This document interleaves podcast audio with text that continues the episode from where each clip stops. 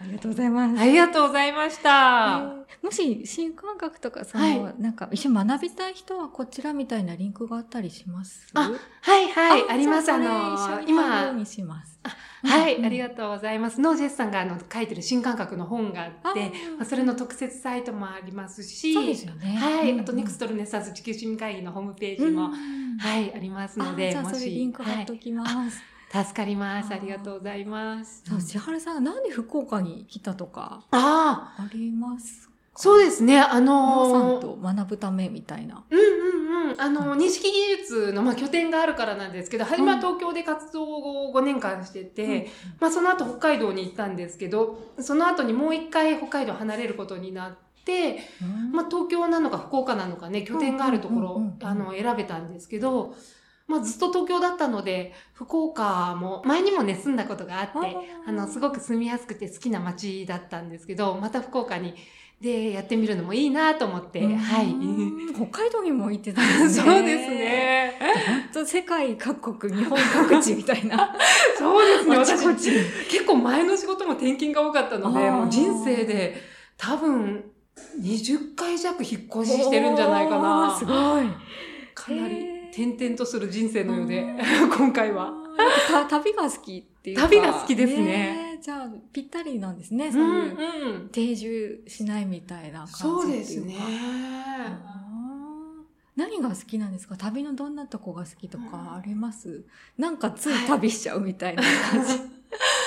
ああ、なんかでもやっぱり、その全然こう、住む場所によって、もう街の空気感も違うし、うんうんうん。色も違うし、ご飯もね、違うし、もうそこで暮らす人たちのやっぱり価値観やバックグラウンドも違うし、そういう未知との出会いがやっぱすごく面白いし、楽しいって思ってるんだと思いますね。なんかその幼少期はね、ううなんか全然知らない社会に放り込まれて不安だったのが、ああ、本当ですよね。真逆になってる。安心に変わると、もう興味好奇心に変わるのですかね。本当ですね。未知が怖いものじゃなくなる感じなんですかね。本当だ。言われて気づいたけど、そうですね。ねえ知らない世界怖い、どうやって生きていけばいいの？とかう。ん。やっぱ知らない土地って、まあ日本ならまだあれだけど、海外とか、うんね、なんか生活スタイル違うとか、うん、まあ、言葉は、まあ英語ができればある程度かもしれないですけど、んどうしたらいいのこれとかね、わかんないこと、不安なこと、恐怖、いっぱいあるかもですけど、あ本当ですね結。構ワクワク向き合っていける感じなんですね。そうですね。やっぱり、まあ人、人間に対するやっぱ見方が変わったからかな、今思ってみれば。うん。だからどこに行ってもきっと、まあ、助けてくれる人もいるし。本当に人と人が分かり合えるっていうことが分かったから、うん。まあ何とでもなるのかなって思えてる。ねえ、エルテックすごいのがやっぱ信じるじゃなくて理解するっていうのが強いなって思うんですよね。信じるとかって本当なんかこう、脆いというか。そうなんですよね。ぶれますよね。ぶれる、もろい。で、不信とかね、信じられないうん疑いの気持ちが生まれた瞬間崩れるし、うんでも1たす1は2みたいなのでうん崩れようがないというかね。うんあなんかそれがやっぱ素晴らしさだなと思いますようね。んそうですね。うんうんうん面白い。N テック不思議。謎。本当に毎 毎回謎。何を見てるんだろうみんなと思って。藤さんもそうだけど。何の感動なんだろうな、これ、と思って。うんすごい同じテンションで話されるので、うんなんか見てるものが一緒なんだろうなっていう感じがねう、んするので、やっぱ教育ってすごいですよね。あその同じ世界を同じように見れるというか、うんあうんの差がなくね、それこそ。みんなが共通認識になるっていうのがすごい仕組みですよね。いやーそれは本当に確かにそう思いますね。うんうんうんやっぱり今までその教育が難しかったのうんで、例えばその物理学とか数学だったらニュートン・デカルトがね発見したことを使って本当もうそれこそ1プラス1が2じゃないけど、そうやって共通にね、理解ができる指数式で表せるから、それを使ってニュートンのこと分かって、アインシュタインが次相対性理論を発表したりとか、そのアインシュタインの相対性理論のこと分かって、次ボアが量子力学を、あの打ち出したりとか、前の先人たちのことを理解しながら、さらにそれを超えていくものを生み出すことができるのが、まあ、物理学とか科学とか数学とかの素晴らしさだなって思うけど、まあ、人間の教育っていう意味ではね、なんか未だに2500年前に釈迦が出たけど、釈迦を超える人が生まれないとか、まあ、イエスがね、生まれたけど、それを超える人が生まれないとか、まあ、今もね、あの、たくさんの経営者の方たちが自分を超える、まあ、後継者をね、育てることにすごく難しさを感じてらっしゃいますけど、人間教育をやっぱりその体系化するのに、まあ、数式でね、表すことができなかったり、誰もが理解ができる教育体系にできなかったっていう弱点を、まあ、補えるのがやっぱり、その、言語の開発の絶賛がイメージ言語っていう、その心の世界、絶対世界から相対世界が生まれる仕組みをね、理解ができる言語を開発してるんですけど、まあ、それによってそれが補われてるから、まあ、すずさんが言うように誰もが同じ感覚を得ることができるんだなって気づきました。今聞かれて喋ってみて。うん、それこそがやっぱ教育なんだろうなと思いますよね。共通の土台をスタートを一緒にするみたいなことをよくなんかお話しされてたかなと思うんですけど、はい、やっぱ土台を共通、そこからスタートするっていうのが、なんか土台が違うとやっぱ争いが生まれてるとかあるけど、土台が一緒ならみたいな感じでね、話してたから、そこに寄与するのが教育だよねっていう感じが。しますね。そうですね。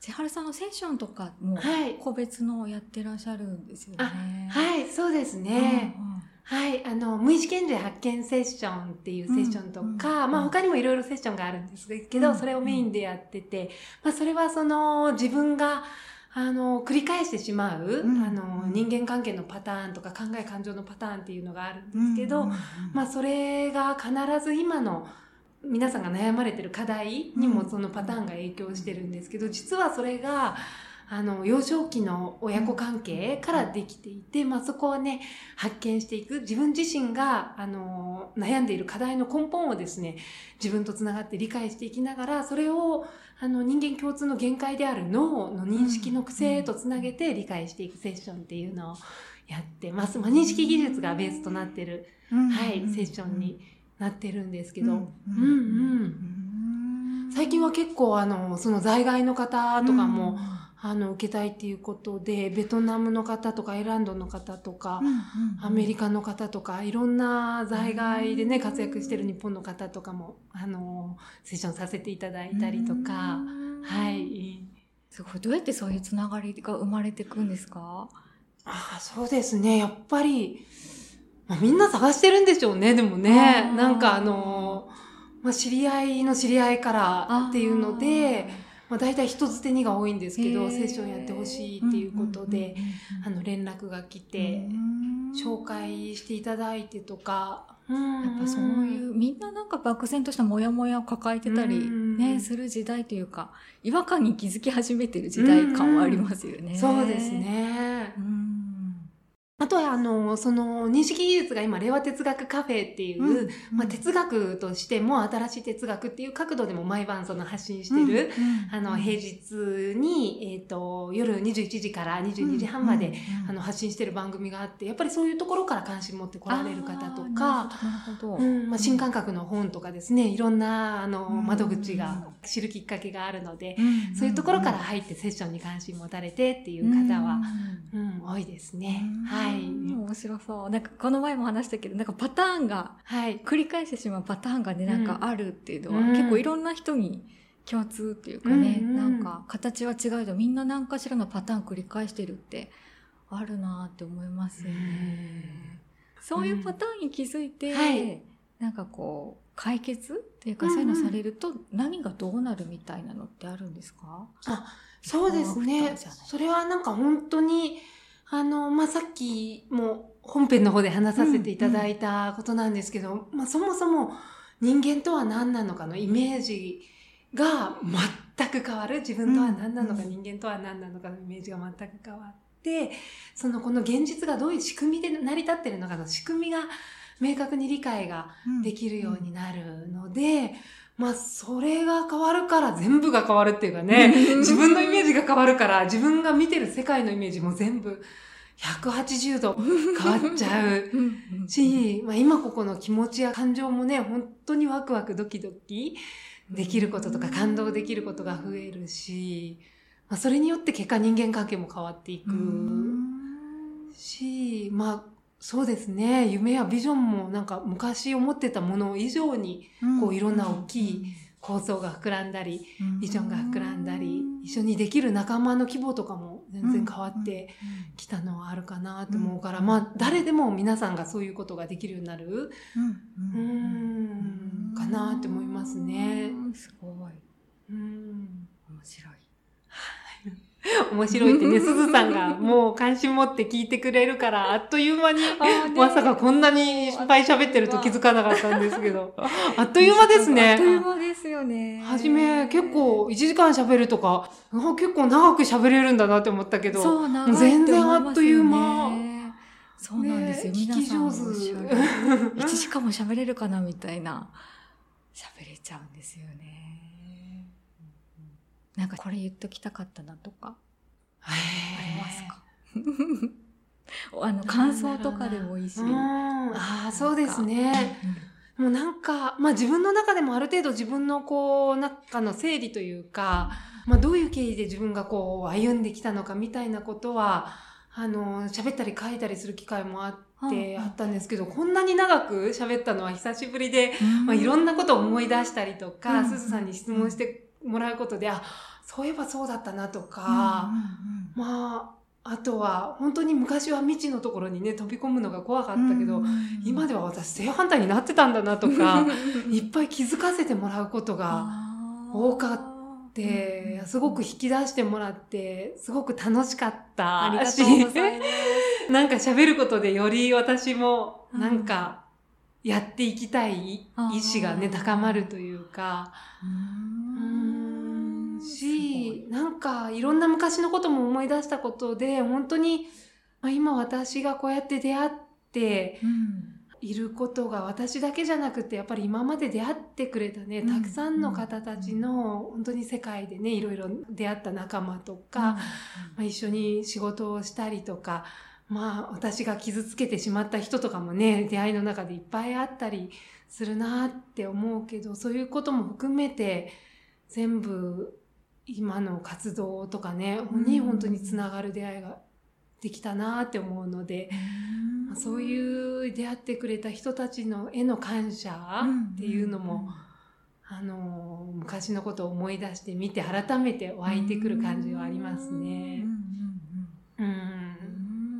すごいな。変わっちゃうんですね。ガラッと変わっちゃうんですね。そうですね。昔はすごいビビりで。なんか信じられない怖かったなって思うけど、変わってるんですねっていうのを改めて実感しましたね。喋らせてもらえて。別人って感じ。でもその幼少期になんかこう、不安怖いうん、おとなしくしてた時に何をしてたとか、本読んでたとか、なんか。うん、そうですね。本が好きで本読んでたことが多かったですね。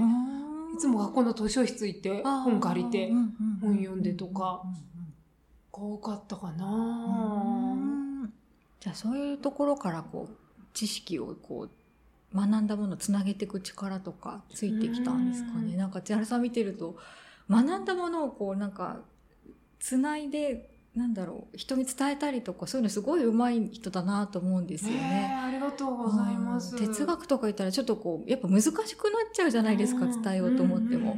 抽象的すぎたりとかね。でもなんかすごいわかりやすかったり、なんか体系立ってるというか。いやー、でもですね。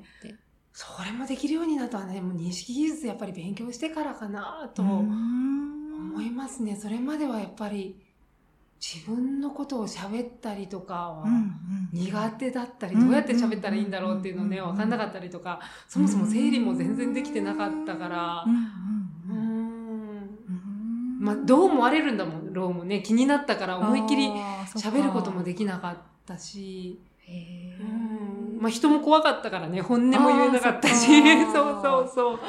まあ、建前でニコニコしてね、表面的には友達も多かったし、なんか悩みなさそうだねとかね、いつも、あの、笑顔して言ってたけど、うん。なんか、やっぱりなんかそうやって整理して話す力がついてきた、来てるのかなって今、すずさんの話を聞いてうん。思ったけど、うん。まあそれもなんかこうやって、本当にやっぱり話したいことができてきたから、いるほどろんなことがつながってくるようになったのかなって思いますね。昔はなんか表面的なね、ことしか喋ってなかったし、うん喋りたいことがなかったからなあんまり、喋るのも得意でも上手でもなかっそたし、ねこういうのもめっちゃ緊張して、いやいや、私なんてもう話すことなんて何もありませんみたいな。うん。めっちゃミッションに生きると変わりますね。そうですね。そういうことか。なるほどうね。ん、本読んでたのもどっか現実逃避が入ってたと思いますね。なるほど、なるほど。現実は嫌だし、生きるのは辛いし、うんなんか怖いし、うん友達ともどうやって仲良くなっていいかわかんないし、建前しちゃうからずっと一緒にいるのもうん。うん。結構ストレスだから、とりあえず本の世界に逃げて、なんかそっちの方が楽だとか、そっちで夢を見たかったりとかしたのもあったかなって思いますね。。なんかすごい。N テックはめちゃくちゃ続ってますね。営業の時とは違う苦しさとかないというか、逆にもっとこう、うん燃えてしまうみたいな そう感じの。ですね。燃えてしまう。